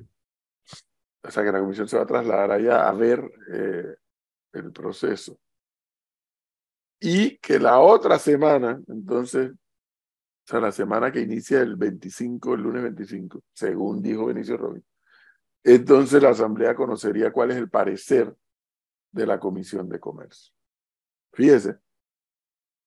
Y lunes 25 es el último, la última semana del mes de septiembre. Y octubre es el último mes de sesiones ordinarias de la Asamblea. ¿Qué le parece? Oiga, profe, le piden o le preguntan si no va a hablar del tema Juan Carlos Varela y su posible candidatura al Parlacén. ¿Y eso qué le pasó? Que parece que sí hay posibilidades de que vaya para el Parlacén. ¿Y cuál es la noticia ahí, Flor? Digo, él tiene derecho de entrar al Parlacén. Nada más que había dicho que no iba. Pero, no, pero esta es otra etapa ya. Hasta ahora, si él lo hace, uno, ese es su problema y el problema del panameñismo. Dos, él nunca fue al Parlacén cuando le correspondía en este quinquenio que está por terminar. Nunca asumió la posición. Pero si ahora quiere ese candidato, que él vea que cargue con su cruz. ¿De qué, habría que hablar ahí? Esa, esa es la otra que tenemos que empezar a preguntarle a, a los candidatos ya oficiales, como aliados y todo. ¿Quiénes van a ser sus candidatos al Parlacén? Flor, eso es una elección. Eso es una elección que se hace al interno de los Sí, partidos. El tema es que nunca, y usted lo ha dicho aquí, que nunca conocemos y los, los ciudadanos Sí, no investigamos quiénes son los candidatos que mandan los partidos allá al elección que se da lo interno de los partidos. Claro, entonces hay que empezar a conocer a ¿Cómo el quiénes es que están eligiendo. Dígame, ¿cómo el candidato fulano le dice quiénes van a ser los parlacén de su, de su- si no ha habido la elección y no ha habido la postulación? ¿Cuándo se postulan? Yo no sé, esos son temas internos de los partidos. Ahora usted no quiere saber. No, no es que no quiero saber, es que yo no conozco los calendarios de cada partido. Por lo menos el Partido Popular ya hizo en su congreso y... Ya lo hizo. Bueno, ahí está, ya lo hizo. Ya hay una lista de candidatos, hay que preguntar quiénes son los del Partido Popular. Me imagino Ya que va a los ser tienen. este- Por supuesto, el que usted quiera, que yo no sé qué le hizo él, que usted lo quiere tanto. Yo no quiero nada. Que se quede en el Parlacén o que se quede en el gobierno si es que es gobierno. Vergüenzura. Es que todos los, todos los meses pidiendo una semana de vacaciones porque se va por el Parlacén. No, no, ni siquiera de vacaciones. Pidiendo días, pidiendo días que le den porque usted tiene que ir al Parlacén. Ya está la lista del popular, me dice. No, ¿Cuáles- ¿Quiénes son? ya he buscado en varias páginas y no hay información No de no los nombres. Vamos Solamente a buscarle a, a pedirla. Pero yo rescato, ya que Flor quiere Sí, el tema, yo rescato el hecho. No es que el Parlacén es la cueva de maleantes, no, no, no. Es que los países mandan maleantes al Parlacén. Claro, no es lo mismo, pero, a ver, yo sí, no voy es a, lo mismo. yo sí voy a decir algo que no, Por eso no- necesitamos saber quiénes son. no es lo mismo, pero sí hay algo que sí le pone la cereza en el cake y en el sundae al Parlacén, y es la inmunidad parlamentaria. Eso motiva, crea incentivos. Pero una distorsión de nosotros los panameños. No, sí, es Eh, una eh, distorsión, es una distorsión de nosotros mismos como países, Así es. pero crea definitivamente los incentivos para que se convierta en una cueva de maleantes. Si el Parlacén no tuviera inmunidad parlamentaria, que no debería tener, Nadie Como se otros organismos que eh, tienen un- una función parecida, no tienen, entonces otra historia estuviéramos hablando. Pero sí digamos que el Parlacén, esa inmunidad, es un buen incentivo. Pero es por culpa nuestra. No Y es por culpa además- del Parlacén. Además, además que, que, las pre- que todos los presidentes puedan, es así, no la ley, que todos los expresidentes El pueden sale. automáticamente. No, no, Eso- todos no. Solamente el que sale del Eh, periodo anterior. Exacto, el, el saliente. el- O sea, el- ahora cuando termina el quinquenio, a Cortés y a Carrizo. Eso- también crea incentivos para que eso se convierta en un blindaje. Eso es un problema de diseño institucional. Nuestro. No, yo diría que también del mismo Parlacén. No, joven, señora. No, le tengo noticias. No, no, no. Cuidado que no. Es que, ¿qué dice la, la parte? Que los diputados del Parlacén tendrán las mismas prerrogativas que los diputados nacionales. Ahí está el tema. Entonces, los diputados nacionales en Panamá tienen este blindaje. Por, en consecuencia, a los otros les toca también. Es un problema nuestro, es un problema del Parlacén. Tal cual, entonces. sí. El que le da el blindaje es la constitución panameña, Sí. no el aquí está la Parlacén. lista, profesor, de los candidatos, de los aspirantes a la curul del Partido Popular. ¿Quiénes Cirilo son? Salas. Para beneficio de Flor, ¿Quién? ¿quiénes son? ¿Quién? Pobre Flor. Salas, con 290 Cirilo Sala, el primerito. tuvo la mayor cantidad de votos. Leslie Miranda. 161 votos, Eric Villarreal con 126, Katiuska Farlanes con 106, Luis Castillo 105 votos, Jenny Campos 104, Guillermo Torres 100, Nelva García 88 votos, Ignacio Navarro 84, Ofelia Gallego 83 votos, Yolanda Robinson 82, Isel Montezuma con 78 votos y Berta Gar- García con 58. Y estas personas son escogidas de cara, de acuerdo a la elección presidencial, ¿no? Si su partido La tiene. proporción. Por Es eso que- si usted va de primero en la lista, sus probabilidades son altísimas de ser los Es que eso no pasa en otros países que, por ejemplo, abre elecciones para que usted elija el candidato de Parlacén. Elección directa. Acá es en la proporción a los votos presidenciales. Si usted saca muchos votos presidenciales, entonces usted saca cinco, tres, cuatro, seis diputados al Parlacén. Si saca pocos votos, saca uno. Y así por el estilo. Es una, Bueno. una proporción. Estamos conociendo la lista de uno de los partidos políticos que quiere cambiar el país, trabajar por un mejor Panamá, porque las necesidades que tenemos ahora ya no sean tantas. Y los aspirantes al de panameñista, del partido panameñista, la información que tenemos es que se van a escoger el primero de octubre. Ahí Del partido panameñista. Para su tranquilidad. Y los del PRD, entonces, cuando lo- ya, ya habrá pasado, no sabemos. Vamos a buscar para ver. Esa, esa lista hay que ponerla en, en las redes sociales de Panamá en directo para que la gente sepa, que, por ejemplo, en el caso del Partido Popular, quiénes son los que están queriendo llegar al Parlacén. Profesor, una pregunta. Ahora me, me, me acaba de surgir la duda. En Panamá todos los candidatos del Parlacén salen de una elección interna, no de nominaciones eh, meramente del, de los comités ejecutivos. Solamente es las elecciones. Todos, se eligen igual. Ellos abren un periodo de postulación y cada partido tendrá o los eligen en el Congreso Nacional o los eligen en los directorios dependiendo de lo que diga cada partido. Y entonces van a una votación, ya sea en el Congreso, ya sea en el directorio.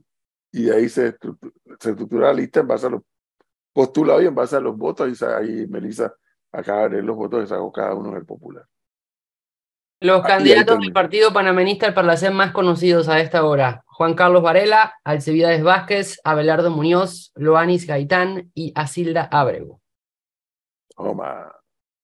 Ahí tienes, Flor. Para su satisfacción y beneficio. Repítelo, Leonardo.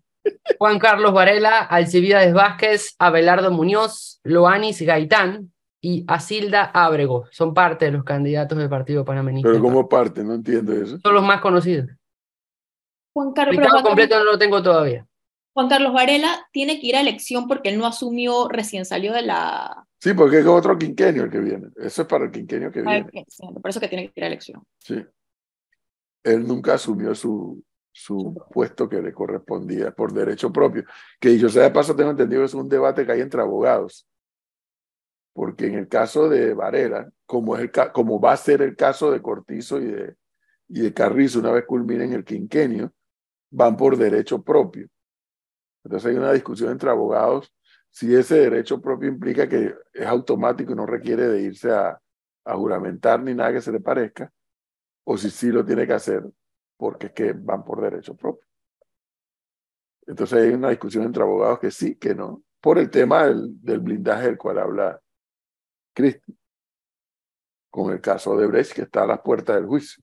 ¿Qué le pasa, profesor? ¿Qué le pasa? Pregunta un oyente. A mí, ¿por qué? derecho a saber quiénes son los postulados que envían los partidos a representarnos a ese hemiciclo regional, es decir, al Parlacén. Pregunto, dice este oyente, ¿el profe va a dejar de votar por un buen candidato a presidente si lo hubiese, porque algunos candidatos al Parlacén no son los mejores? Hombre, a mí sí me pondría a pensar, a mí sí, a mí sí me pone a pensar, porque yo me obligo a hacer ese ejercicio como antes de ejercer mi derecho al voto. O sea, yo tengo, yo tengo que saber por qué, por qué y por quién yo estoy votando. Sí. Claro. A mí sí me obligo, yo sí me obligo a hacer esa revisión. Y claro, tengo que también poner en la balanza. ¿Qué me importa más, el presidente del país o los diputados del Parlacén? También debo poner eso en la balanza. Porque es un debate que tiene que tener uno con su conciencia. Pero claro que sí me obligo a revisar eso. en mi caso sí, tal vez yo seré un extraño, ¿no? Pero yo sí, me he puesto, yo en las ocasiones anteriores me he puesto a leer.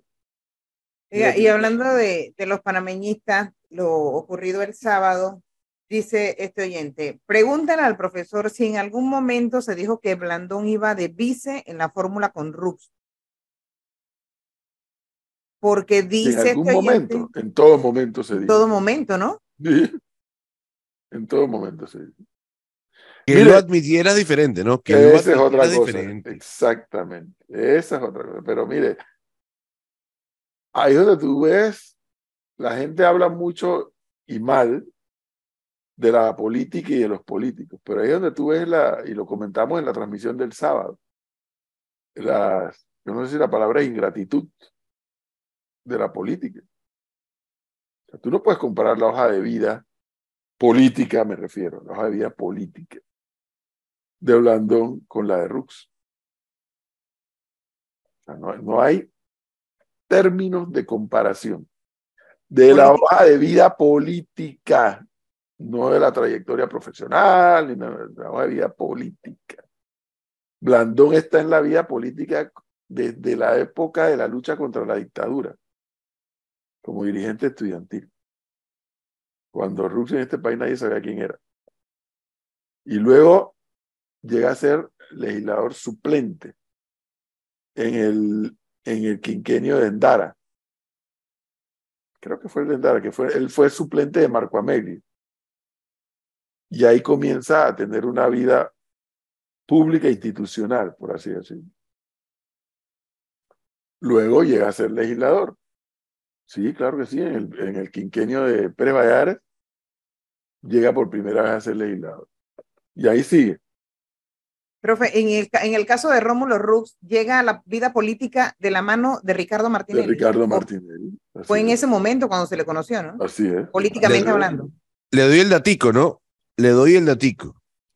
A lo interno, a lo interno de los partidos y del partido panameñista, lo que se sabe y lo que se supo es que el señor José Isabel Blandón tenía mucho más rechazo que Rómulo Rux.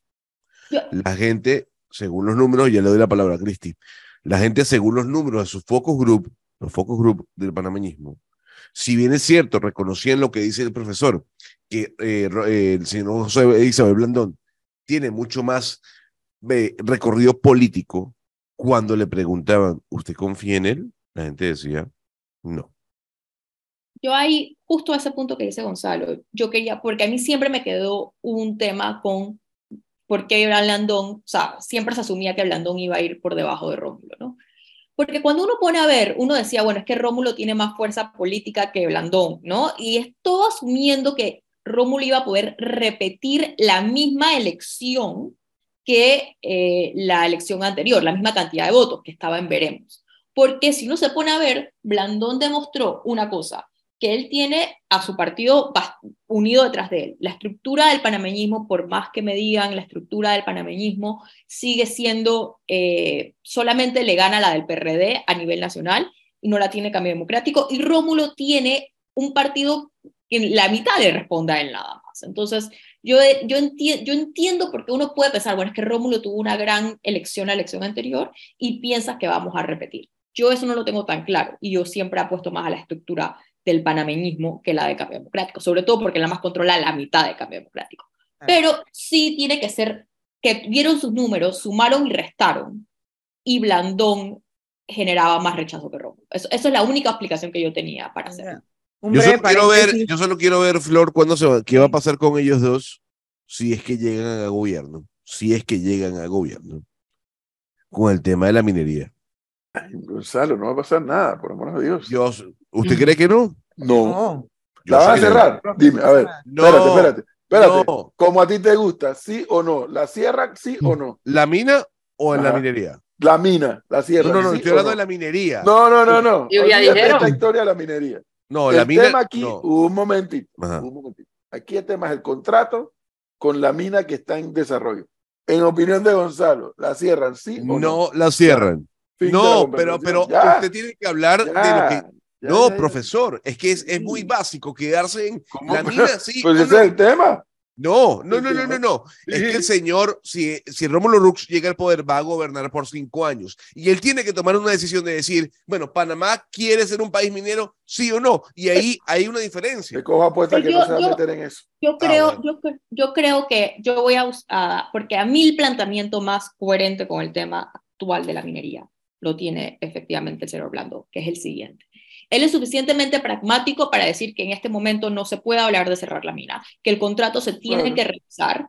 ¿Por qué? Porque la realidad es que cerrar la mina, si en algún momento llegaras a cerrar la mina, tienes que tener una serie de planes hechos de cómo vas a estructurar el cierre de esa mina, ¿no? Que va a tomar años. Pero lo que él dice es, hagamos una moratoria de, como, como el tema minero genera tanta, efectivamente, tanta polarización, hacer una moratoria con el tema de entregar nuevos contratos, renegociar el contrato exigente y entrar pues en el debate que no sé cuántos años entenderá, si es a través de un referéndum, si es un debate en la asamblea, si es una comisión, no sé.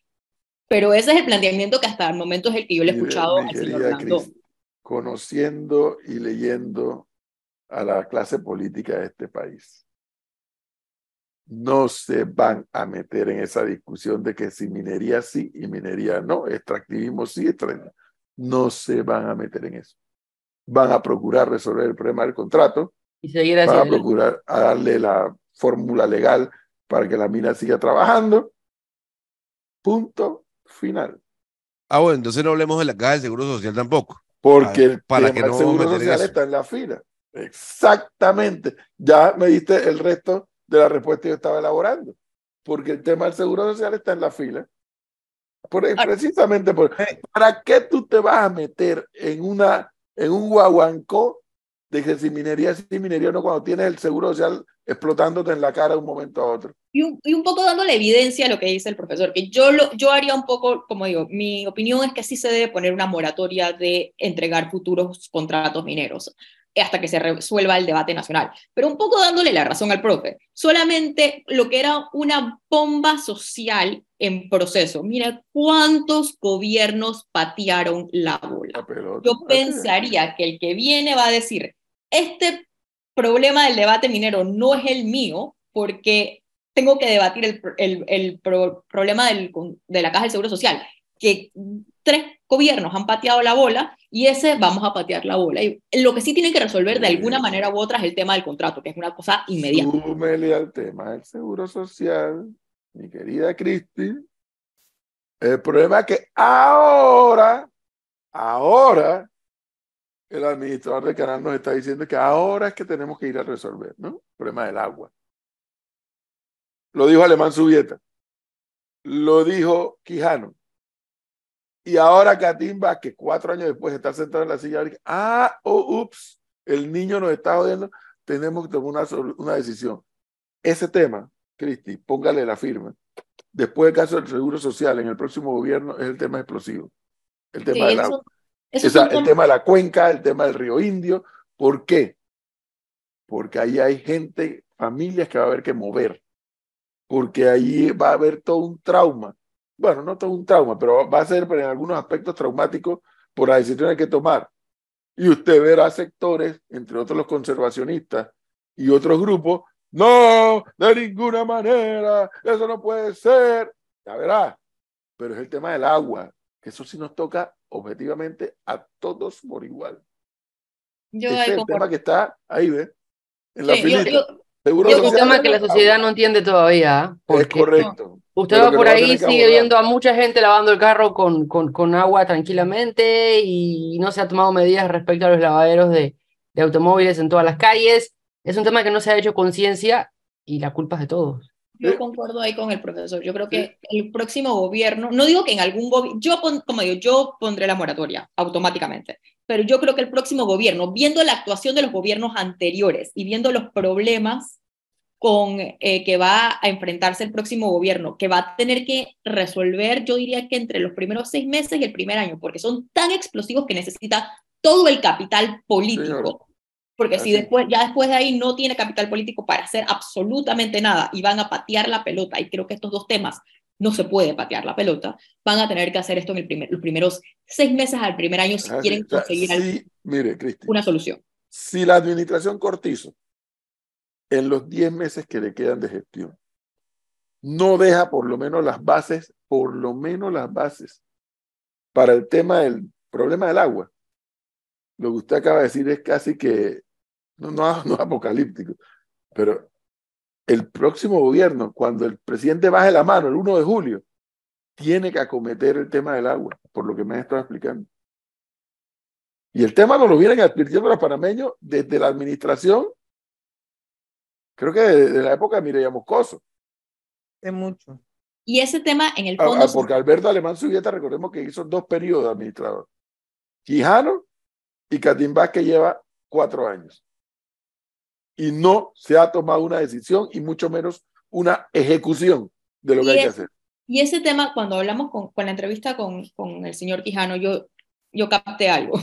Y es que cuando ellos incorporan el tema de no se le van a hacer eh, aumentos, no se va a tocar la cuenca, ellos lo pusieron en el contrato porque tenían que hacerlo, tenía que pasar y necesitaban calmar la, el, el interés político que había en ese momento. Pero ellos sabían en el fondo que estaban incorporando eso en el contrato, que no iban a ampliar la cuenca hacia, creo que es Río Indio, ¿no? que lo tienen que llenar la nueva cuenca, sabiendo que ellos lo iban a tener que hacer eventualmente.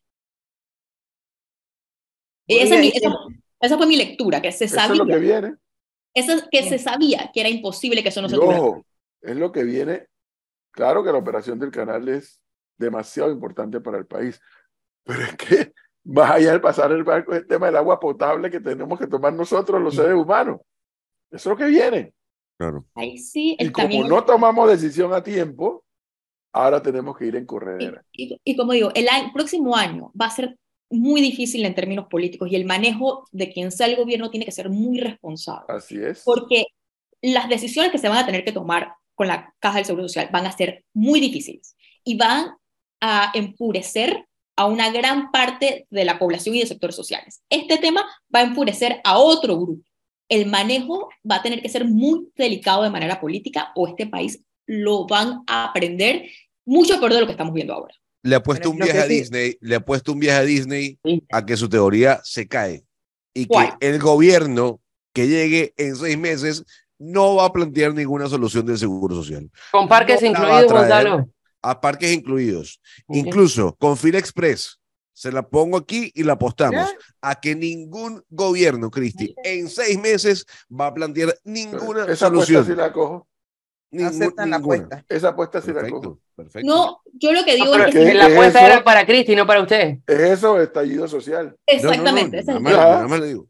Pero nada más No, le yo digo. nomás te digo, es eso. cualquier persona social. que sabe, sabe algo del gobierno, ellos, Claro. las personas vienen con la idea y saben que en Panamá, por lo menos, el periodo de mayor capital político para temas delicados, cuando quieren avanzar su agenda, son los primeros seis meses o un año.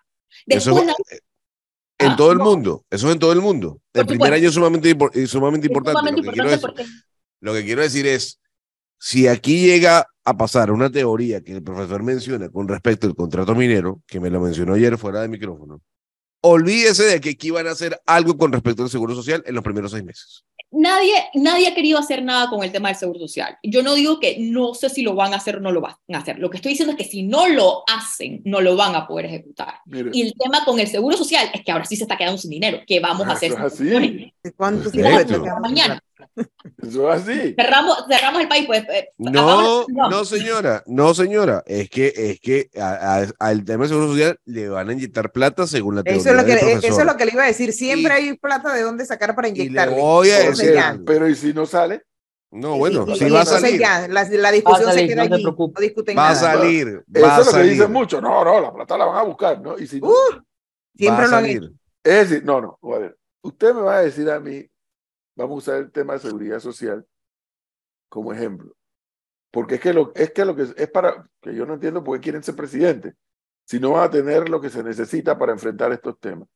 Usted me va a decir que Manuel Macron no sabía que con el tema de la seguridad social iba a haber revueltas. Lo sabía, Sí, por supuesto. pero por tenía que asumir la decisión. Y lo aguantó. Aquí, si es Rómulo, si es Martín, si es Gaby Carrizo, si es Lombana, quien sea el que gane, tiene que saber que tiene que comprar más bombas lacrimógenas y más escudos y más cosas, porque van a haber sectores que van a decir, no, piedra, palo, llanta, pero tienes que tomar una decisión. Pero que hay un, concepto, hay un concepto distinto, porque uno lo, hablando justo de esto la semana pasada con alguien que conoce muy bien el tema, ¿por qué el la motivación de, de Macron estaba ya no en un momento político? Él lo tuvo que hacer en su segundo periodo, en el primer periodo no lo pudo hacer. Ya él no va a correr para reelección y hay, hay mucho chance de que su partido político prácticamente desaparezca después de él. Pero esa era también una, una- un poco una convicción ya personal, porque incluso hay economistas que dicen que habían maneras de resolver este problema sin tener que hacer el cambio estructural es un tema personal de cómo él quería pasar a la historia, ya es una cuestión de ego. Eh, alguien ve aquí a uno de estos líderes políticos diciendo que ellos no necesitan, y sus partidos y sus diputados no necesitan el rédito político inmediatamente como para asumir ese problema.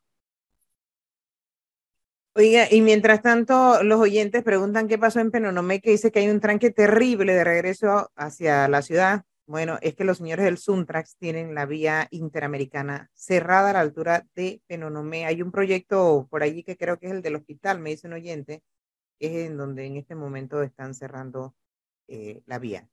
Yo lo que no puedo creer es que la gente, pueda, la gente pueda cerrar las vías en este país con esta facilidad. Y yo sé que el derecho a protestar es, una, es un derecho de la democracia, pero cerrar las vías con esa facilidad... Ay, no, cerrarle la vía al resto de la gente que no te lo puedo solucionar y que vas a perjudicar, o sea, me a parece tus que... pares, a tu gente. Sí, pero eso que dice Cristín no debe ser cierto. Aquí en Panamá, no. Quítame Bien. esta paja y cierra la calle. sí, cierra la Aquí, calle. aquí, en este, aquí en este país, o sea, yo sé que no tenemos que comparar, pero aquí en este país tú tienes que sacar una, una licencia para protestar, tú tienes que decir, tienes que ir a decirlo, te dan una licencia, te dicen una hora, te dicen un lugar y tú vas y protestas. pero se protesta con orden. Acá nada más tú notificas. No, acá Pero tú tienes... Suntrax obviamente no notifica a nadie porque ellos se consideran que son el poder, el copoder del Estado de Panamá, entonces ellos hacen siempre lo que les da la gana y cierran. Acá tú nada más tienes que notificarle a la autoridad correspondiente que vas a hacer una protesta. Acá te lo tienen que dar, pero te dan un lugar, una hora y un tiempo y tú notificas tu cierre de calle y te lo, no te lo prueban, o sea, pero con orden. Así te van a, así te van a No, y es quítame esta paja y cierra, dale. Y ya. ¿Y por qué está? No, porque no, no, no. Pero tenemos agua, porque no recogen la Y que venga el presidente. Así además y que eso. venga el Y presidente. aquí no nos vemos si no viene el presidente. Y el presidente nunca va a ir. Hay que, hay que Oye, protestar, pero con Y entonces, y no, y va alguien y les promete el cielo y la tierra, ¿no? Y entonces pasan tres meses más y, y el cielo y la tierra no llegaron y vuelven a cerrar. lo hace tan inefectivo además porque por supuesto el gobierno tiene que resolver, quien sea la autoridad, el problema inmediato que tienen una calle cerrada. Se tiene que resolver inmediatamente, entonces van a decir lo que sea para resolver el problema inmediato. Y ojo, yo, yo creo que en democracia parte de la belleza de la democracia es que todo el mundo tenga su derecho a protestar.